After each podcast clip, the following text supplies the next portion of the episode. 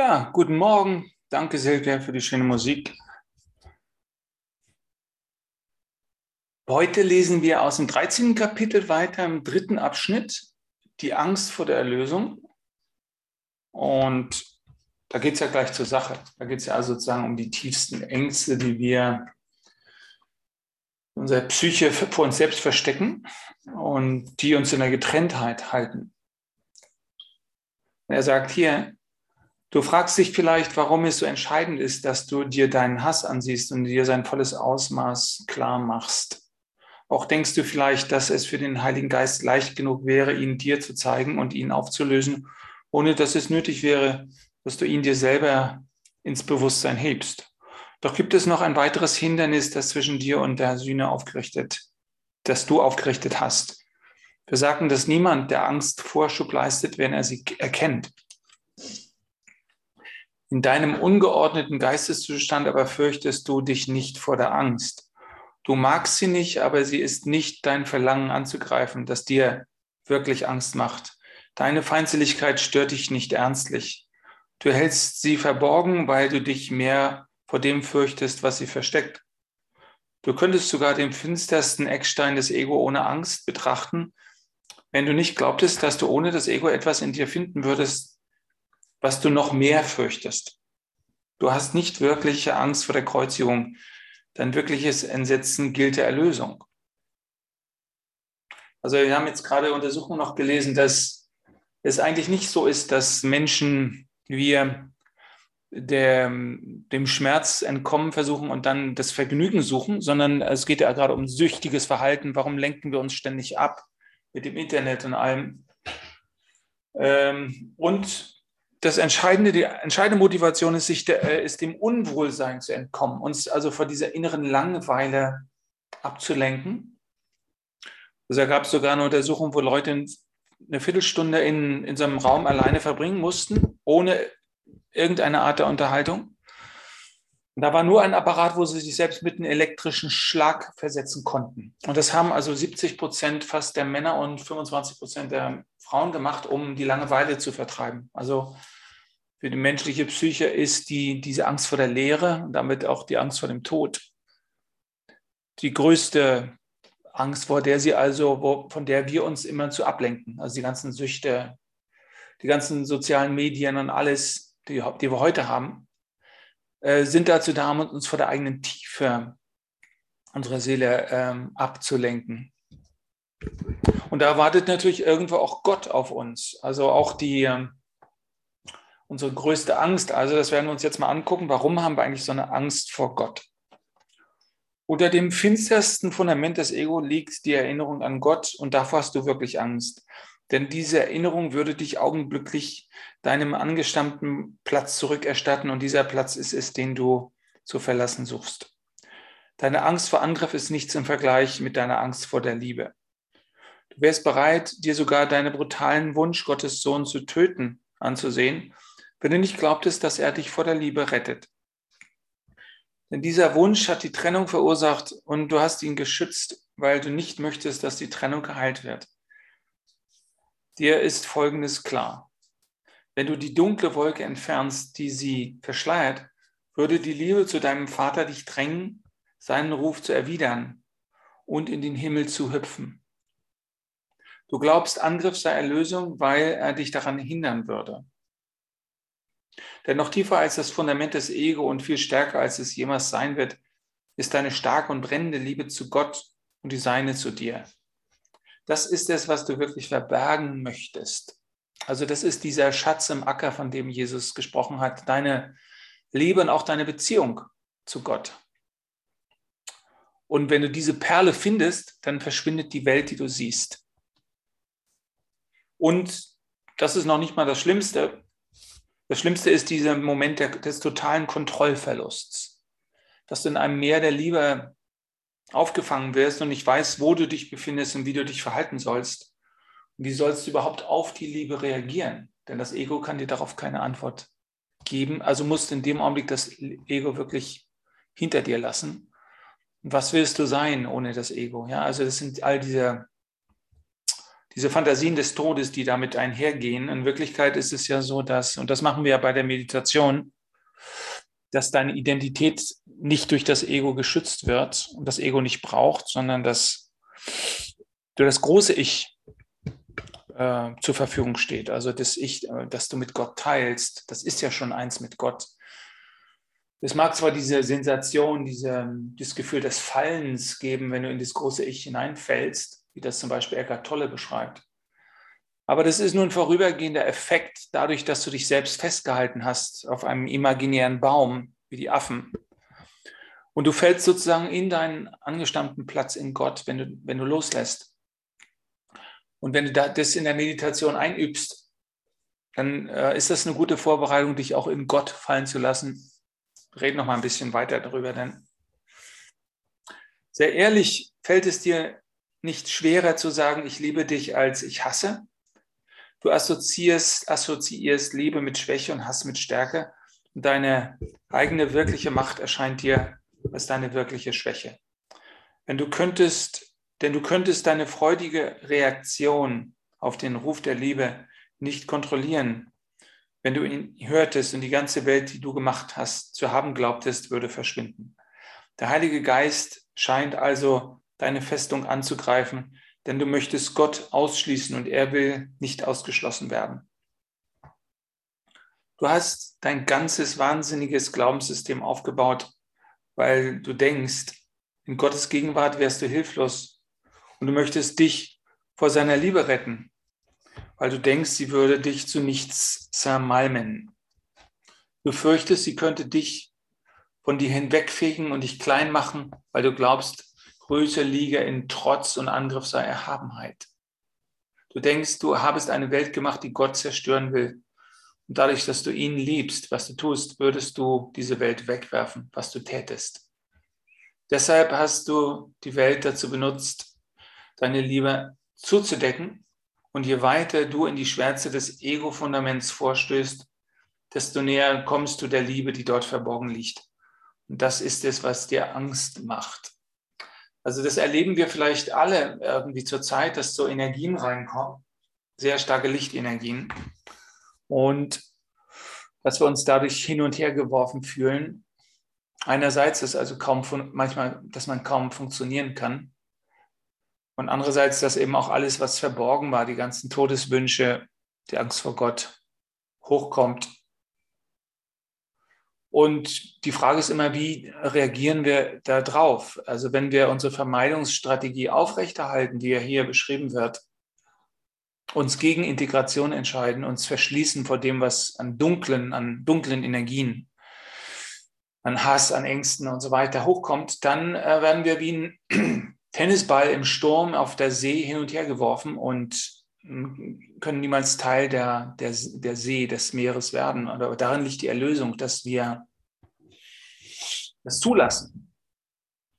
Das mache ich gerade auch in dieser Akzeptanz- und Commitment-Therapie, dass, dass wir eben aufhören, vor der Angst wegzulaufen, sondern dass wir die Ängste, unsere Ängste mal zulassen, auch emotional. Ja, das sind ja nicht nur Ideen. Diese Ideen sind ja aufgeladen mit Gefühlen. Und wir, für, äh, wir fürchten diese, dieses, diesen seelischen Schmerz ja auch. Wir tun alles, um uns davon abzulenken. Aber wenn wir uns den Schmerz mal ohne Gedanken angucken, also die Gefühle, die hochkommen, dann ist das zwar immer noch unangenehm, aber es ist eben nicht so abgrundtief schrecklich, wenn wir, wenn wir im Moment nicht nachdenken. Also wenn wir unsere Gedanken mal nicht von unseren Gefühlen ähm, kontrollieren lassen, sondern die negativen Gefühle einfach hochkommen lassen.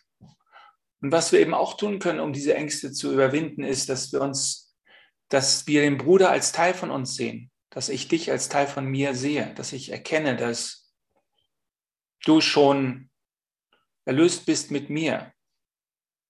Dass dies nur mein Traum ist, den ich loslassen kann. Also dieses ganze Leiden, dieses Chaos, was ich erlebe dass ich das nur aufrechterhalte, indem ich das projiziere, indem ich das energetisiere. Und das Loslassen der Welt, wir haben ja die letzten, in letzten Wiederholungslektionen hieß es ja, die Welt, die ich sehe, birgt nichts, was ich will. Also dieses Loslassen ist eine wichtige Geste, die wir von Zeit zu Zeit einfach auch machen können. Wir leben ja schon in der Unschuld, aber das ist etwas, wofür wir uns entscheiden müssen.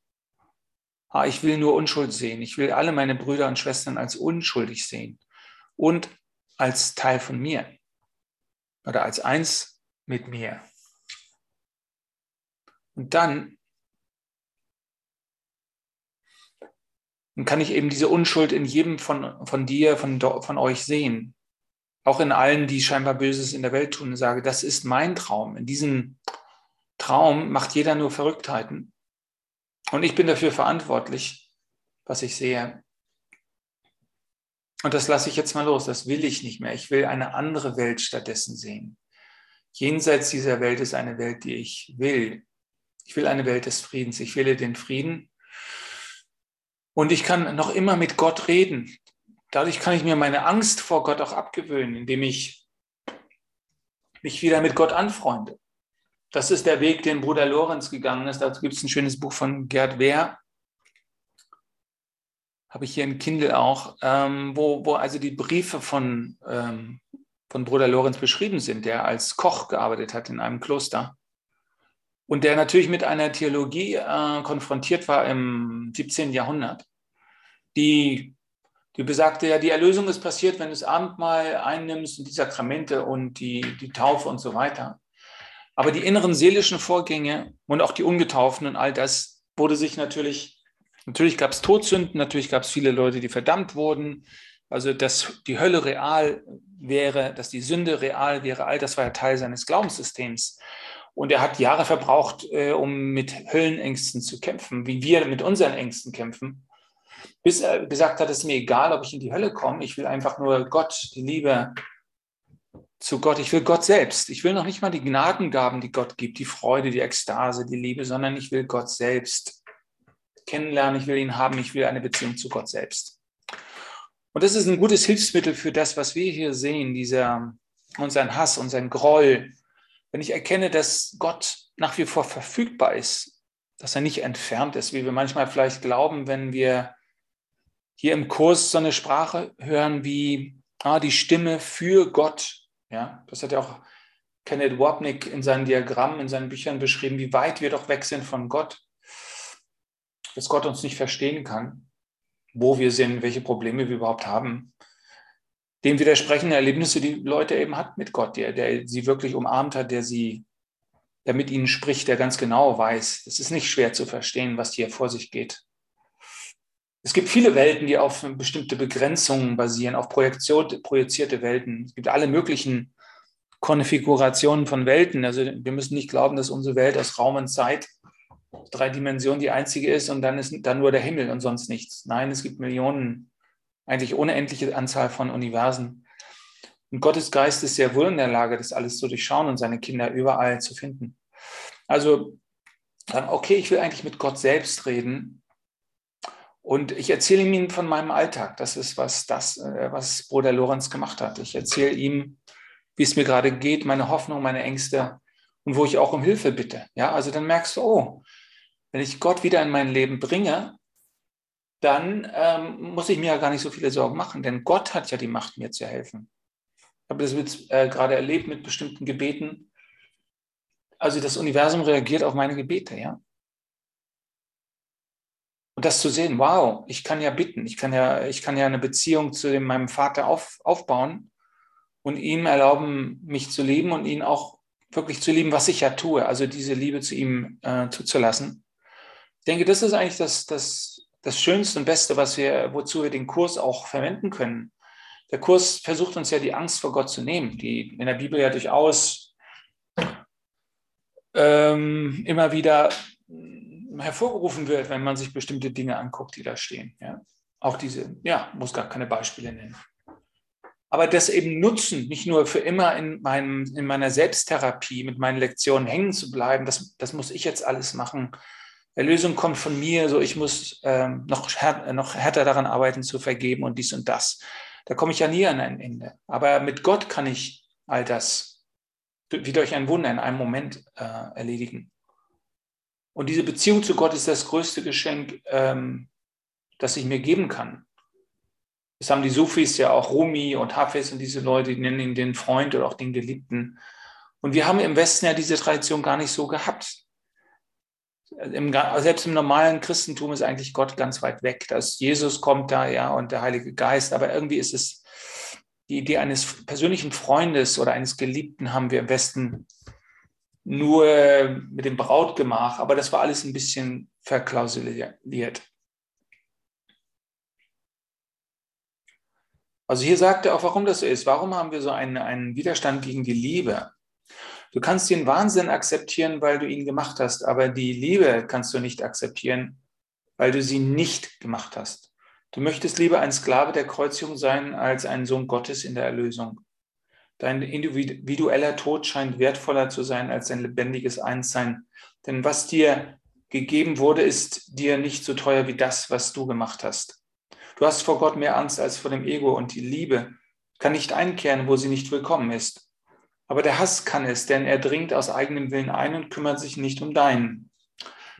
Das heißt, diese Gedanken des Hasses, die du vielleicht erlebst in dieser Zeit und überhaupt, äh, die kommen gar nicht unbedingt von dir, die, die schwirren einfach durchs Universum und dringen einfach ein wie Parasiten.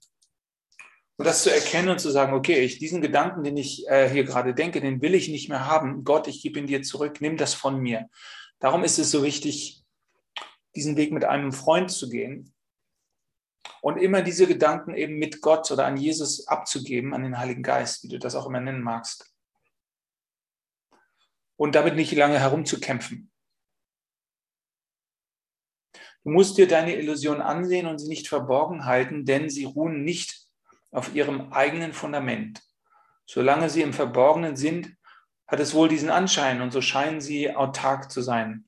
Das ist die fundamentale Illusion, auf der die anderen beruhen. Denn unter ihnen liegt, verborgen, solange sie versteckt sind, der liebende Geist, der dachte, er habe sie im Ärger gemacht. Und der Schmerz in diesem Geist ist derart offensichtlich, dass er, wenn er aufgedeckt wird, dass sein Bedürfnis nach Heilung nicht geleugnet werden kann. Mit allen Tricks und allen Spielen, die du ihm bietest, könntest du ihn nicht heilen, denn hier ist die wirkliche Kreuzigung des Gottessohnes. Also hier redet er über den Schmerz in deinem Geist, in meinem Geist, wenn wir uns hier wiederfinden in der Welt und wenn ich dich als getrennt von mir ansehe und das aufrechterhalte in meinem Geist, oder du bist getrennt und äh, ich kann dich beurteilen, ich kann dich verurteilen, ich kann dir den Tod an den Hals wünschen. Dieser Schmerz, in so einem Geisteszustand zu sein, ist eigentlich so intensiv, dass ich ihn nicht ertragen könnte. Ich würde diesen Schmerz sofort nach oben loslassen und mich Gott anheimgeben. Ich kann diesen Schmerz eigentlich gar nicht kontrollieren, außer ich verdränge ihn und projiziere ihn in die Welt. Ja. Das ist eigentlich das Drama der Erlösung, was wir gerade erleben. Die Welt zeigt dir, dass das, was du projiziert hast, zurückkriecht zu dir. Ja? So der Kanonendonner jenseits des Horizontes. Ja?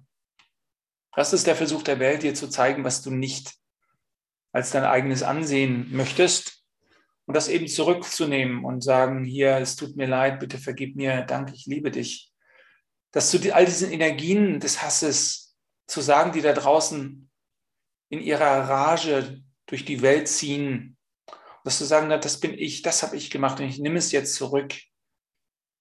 Nimm das von mir, Heiliger Geist, ich gucke mir das mit dir an und das kann emotional werden, da ist eine Emotion dahinter. Das ist nicht nur ein, mentale, hm, ein mentaler Trick. Ja? Ich gucke mir das aus der Distanz an und dann nimmt der Heilige Geist das weg. Das kann manchmal so sein, aber oftmals muss es durch mich hindurchgehen für einen Moment. Ich bin der Geist, in, in dem dieser Traum geschieht. Und das heißt, diese Rage, dieser Hass da draußen in der Welt oder auch in dir, das hochkommen lassen und über, über den Kopf rausfließen lassen, mit dem Heiligen Geist das anschauen und das einfach mal zulassen. Ja? Und er sagt jetzt hier, Abschnitt 7, und dennoch ist er, der Sohn Gottes, nicht gekreuzigt. Hier sind wohl sowohl sein Schmerz als auch seine Heilung, denn die Schau des Heiligen Geistes ist barmherzig und sein Heilmittel wirkt rasch. Verbirg das Leiden nicht vor seinen Augen, sondern trage es froh zu ihm hin. Lege deinen ganzen Schmerz vor seine ewige Vernunft und lass ihn dich heilen. Halte keine einzige Schmerzensstelle vor seinem Licht verborgen und erforsche deinen Geist sorgfältig nach allen Gedanken, die du möglicherweise aufzudecken fürchtest. Denn er wird jeden kleinen Gedanken heilen, den du behalten hast, um dich zu verletzen und ihn von seiner Kleinheit reinigen und ihn der Größe Gottes zurückerstatten.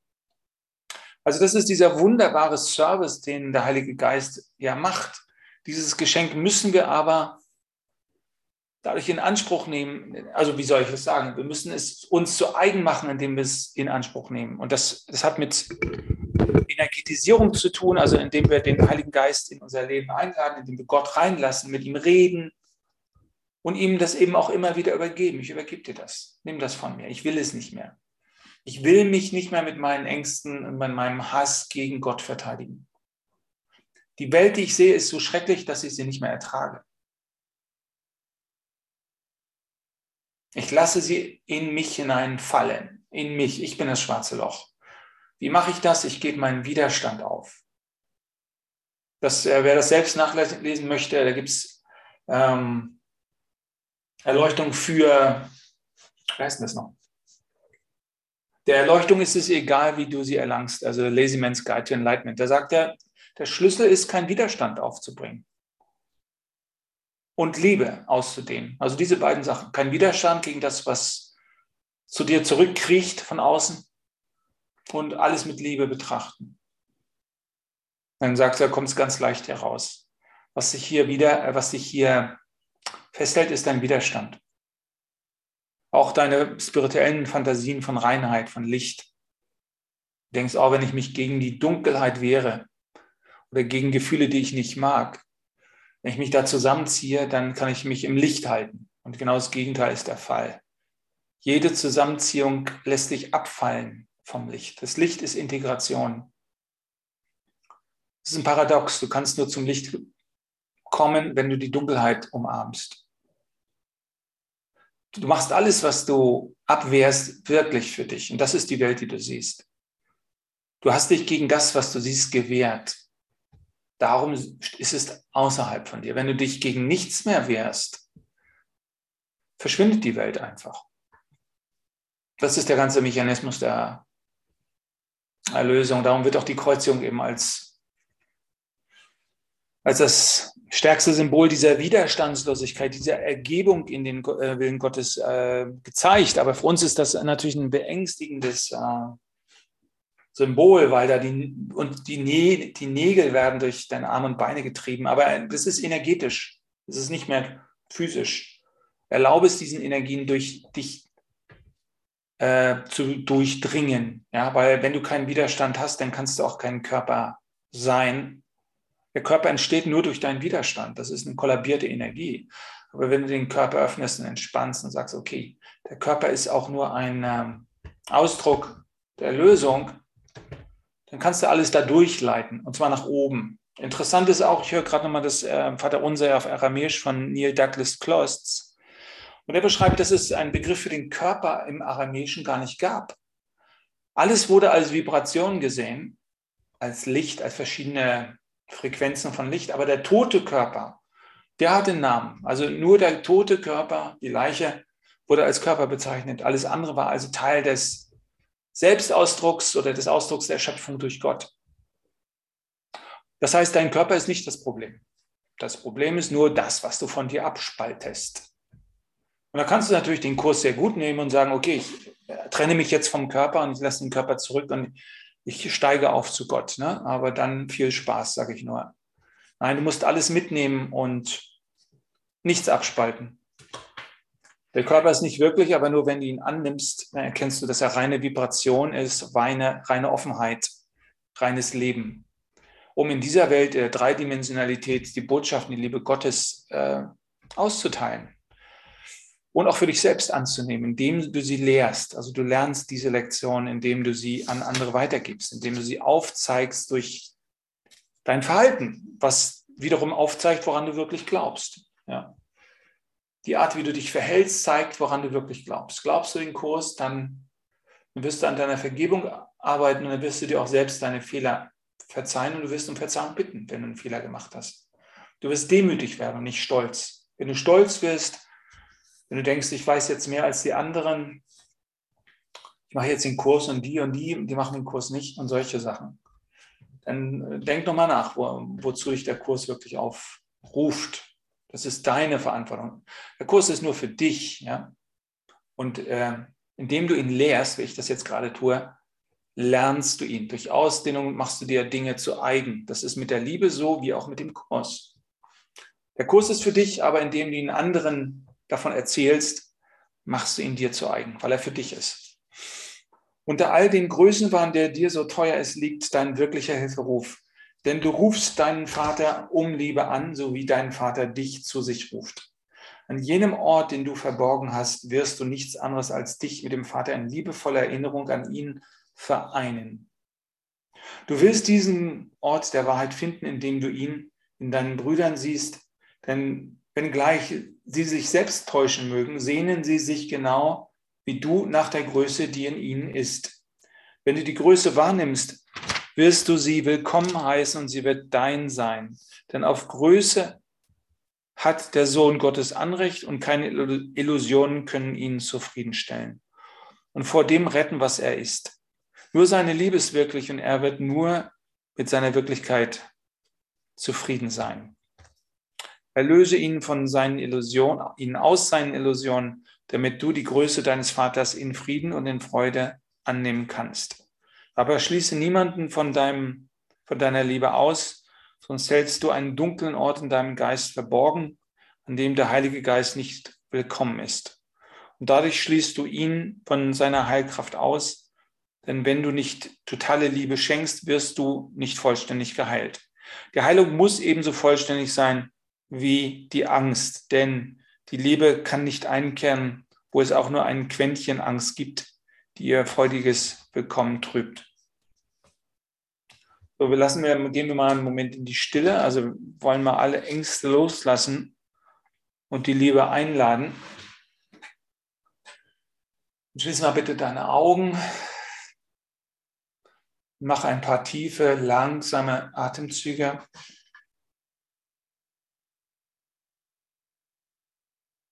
und lass dich selbst in die Tiefe fallen.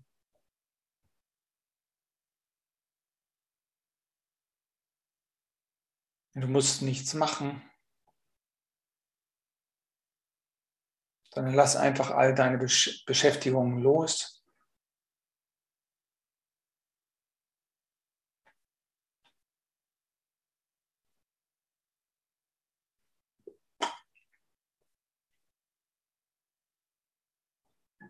Verbinde dich mit der Tiefe, auch der Erde unter dir. Stell dir einfach vor, das leere Raum um dich du bist dieser Raum.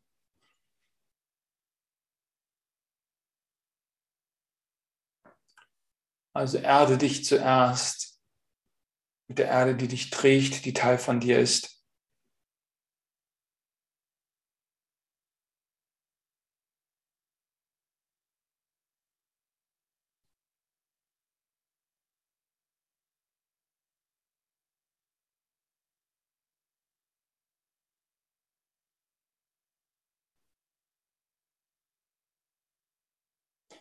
Und jetzt öffne dich auch nach oben. Wir bitten Gott, zu uns zu kommen. Wir öffnen uns vertikal in beide Richtungen, unten nach oben, und erlauben es dem Licht durch uns, durch uns hindurch zu fließen.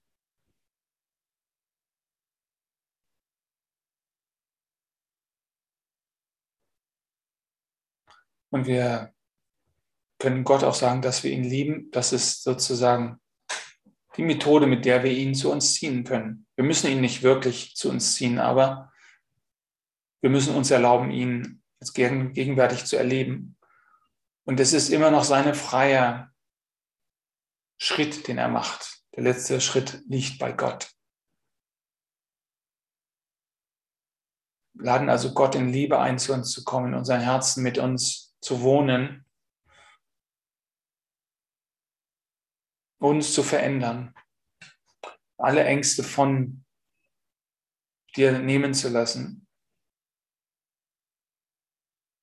Vergib dem Heiligen Geist alle Ängste, die du noch versteckt hast. Allen Groll. Und sieh alle als in ihrer Größe, alle Brüder und Schwestern um dich in der Welt, sie in ihrer wahren Größe als Kinder Gottes. Und wenn du jemanden klein halten willst, übergib das an den Heiligen Geist. Halte niemanden in seiner Kleinheit, die er hier, nur hier hat, sondern lass alle frei, auch dich selbst.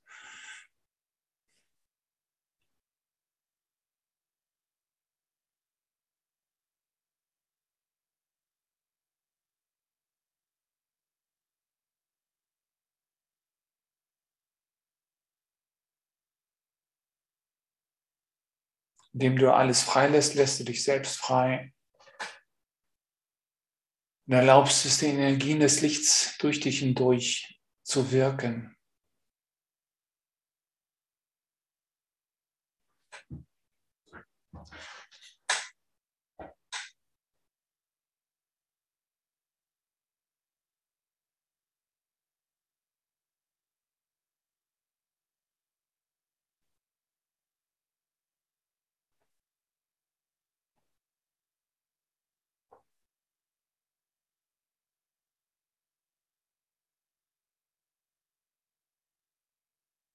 Setze dich einfach dem Licht aus und erkenne, dass du das Licht auch bist.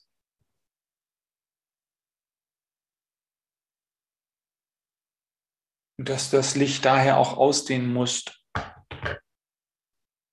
Wenn du es zurückhältst, verbirgst du es vor dir selbst.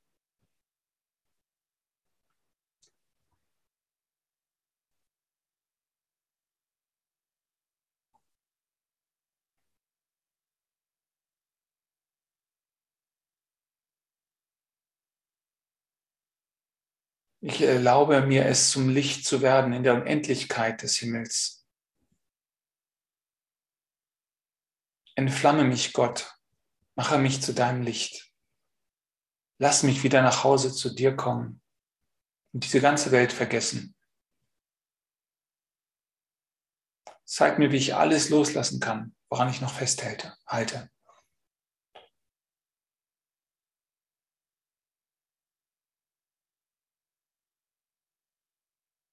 Ich will dir nur dir dienen, solange ich noch hier bin. Zeig mir den Weg, zeig mir, was ich heute, was ich jetzt tun kann, um in dir zu leben. Und du in mir.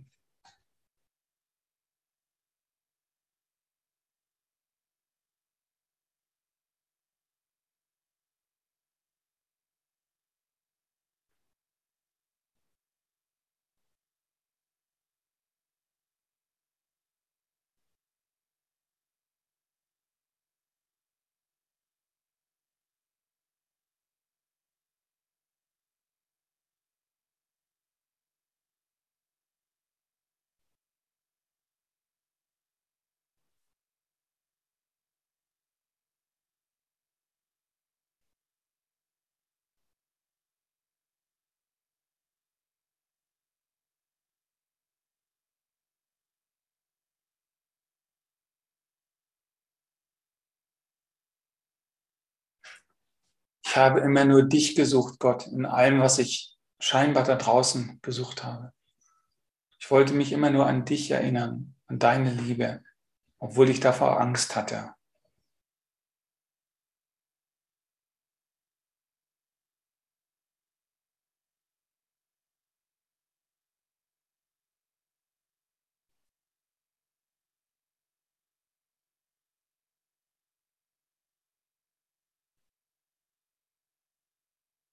Ich lasse immer wieder alle anderen Gedanken los, außer den Gedanken, die Erinnerung an Gott, den Ruf nach Gott.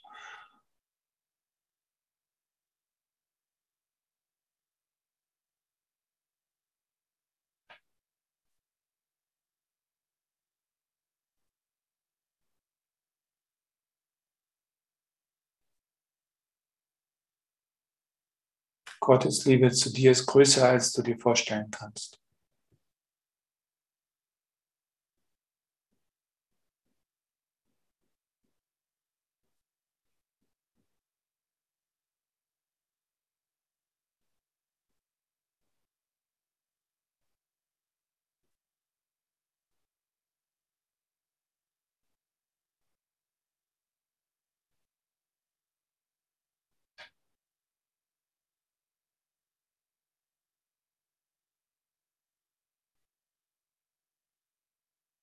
Ich will nur Frieden sehen. Ich will die andere Welt sehen, wo Frieden und Licht herrschen,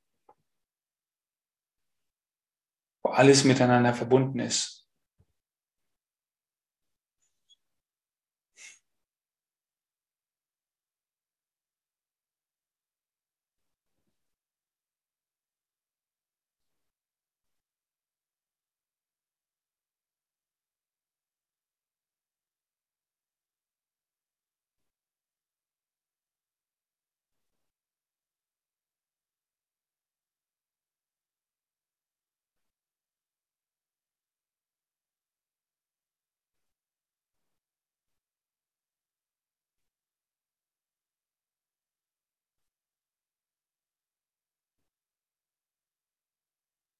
Du kannst immer nur im gegenwärtigen Moment zu mir kommen, Gott.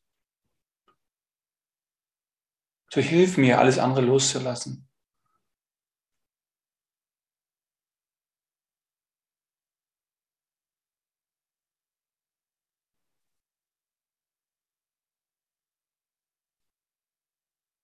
Mein Geist birgt nur, was ich mit Gott denke.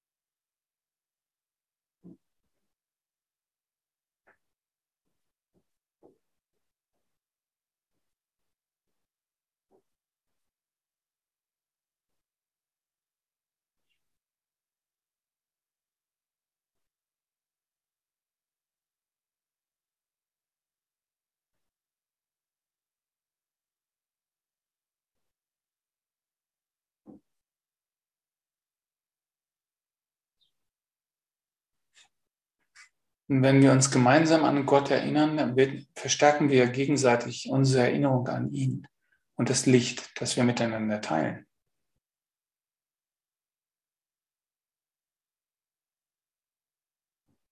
Mit jedem Atemzug lass alle Gedanken los, nur den Ruf nach Gott und die Erlaubnis, dass er in dir wirken kann.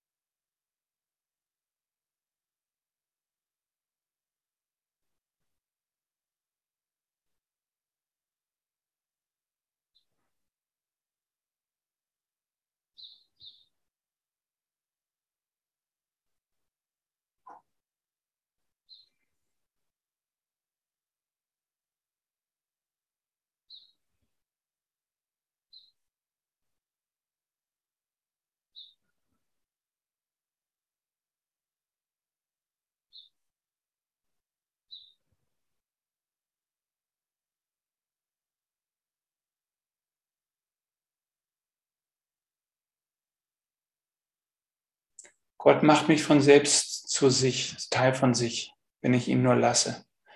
Ich muss mich ihm nur aussetzen. Die Erlösung besteht also darin, dass ich meinen Widerstand aufgebe gegen sie. Der Rest wird für, für mich getan.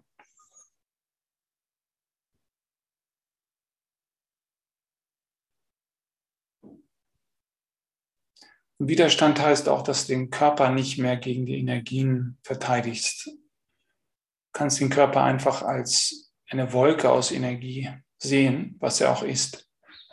dann das dem Licht erlauben, in diese Wolke hinein zu dringen. Und dann wirst du schon merken, dass dieses Licht real ist und dass es in der Tat in, wie sagt man dazu, Interference, in, in einen Austausch mit deinem Körper kommt und ihn zu einer höheren Frequenz anhebt. Das ist nicht unbedingt leichte Arbeit, das ist durchaus schwere, fühlt sich schwer an manchmal, wenn, es, wenn der Prozess anfängt. Aber es ist die einzigste Art und Weise, die einzige Art und Weise, deinen Körper in das Licht äh, umwandeln zu lassen.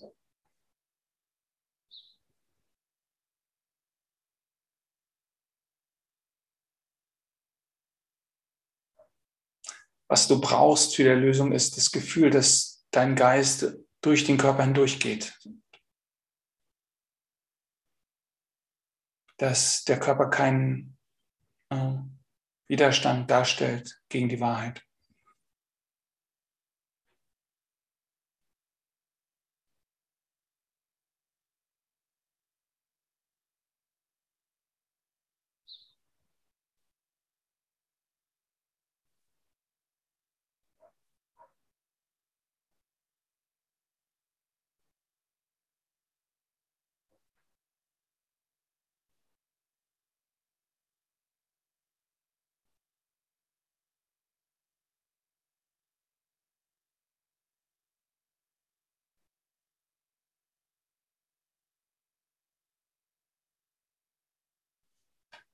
Und deine Wertschätzung zeigt sich eben in der Zeit, die du dir für Gott nimmst, jeden Tag.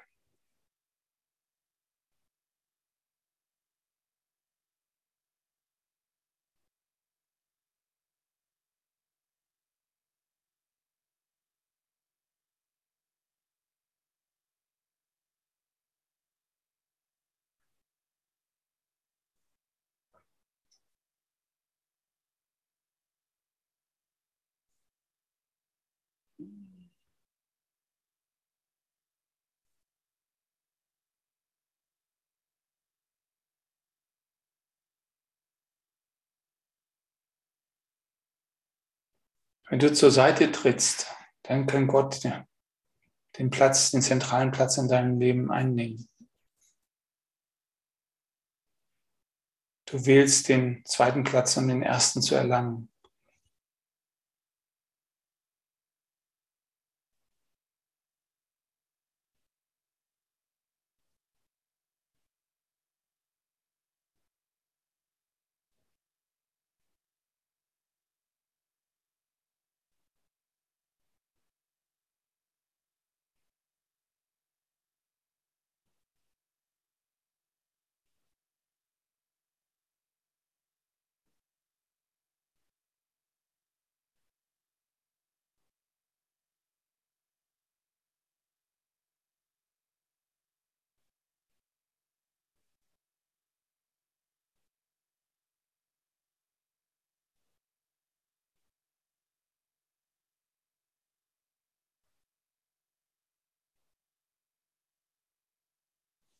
Du kannst mit Gott über alle Alltäglichkeiten sprechen. Nicht nur über hohe geistige Dinge.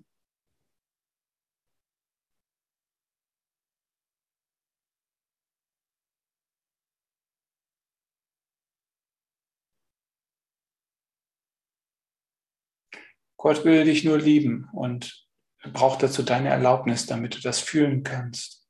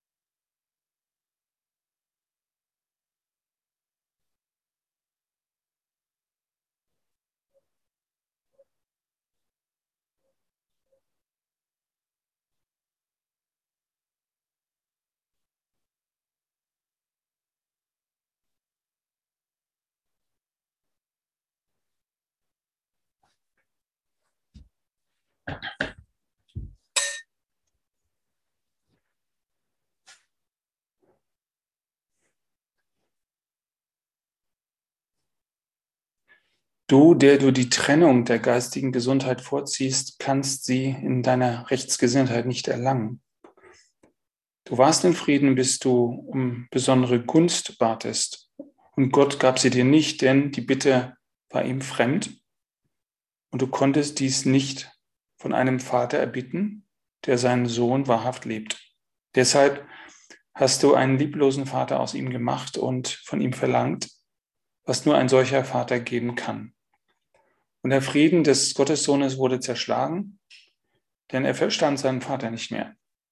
Er hatte Angst vor dem, was er gemacht, aber noch mehr Angst hatte er vor seinem wirklichen Vater, weil er seine eigene herrliche Gleichheit mit ihm angegriffen hatte.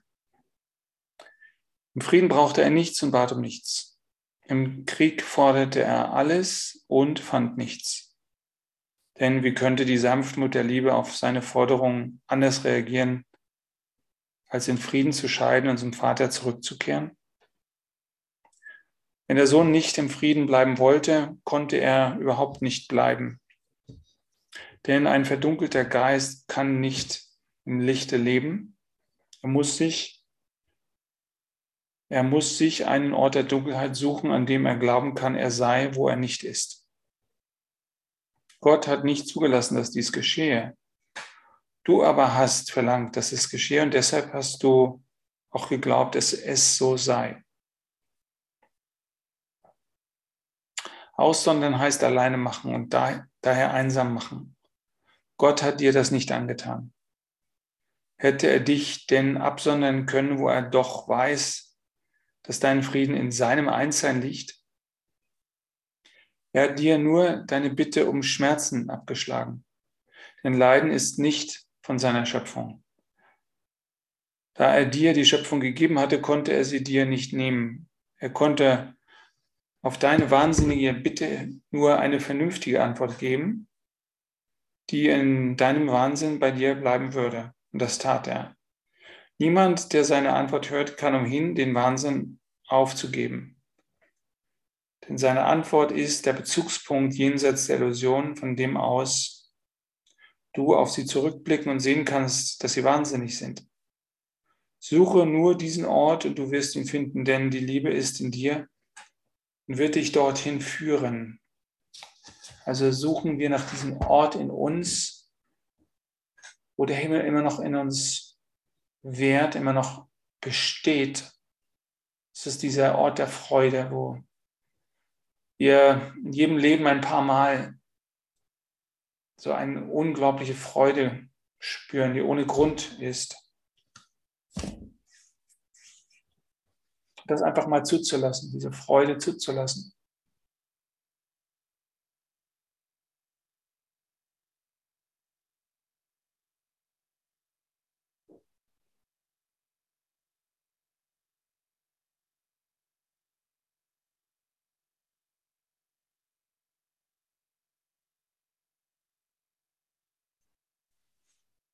Erinnere dich an den größten Moment deiner Freude.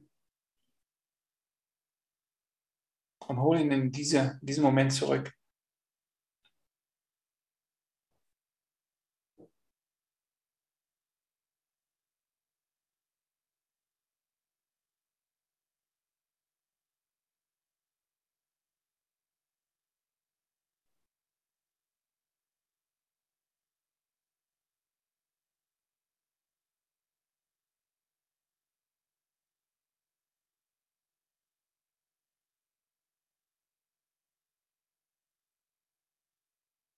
Erlaube es der Freude, sich ohne Grund in dir auszudehnen.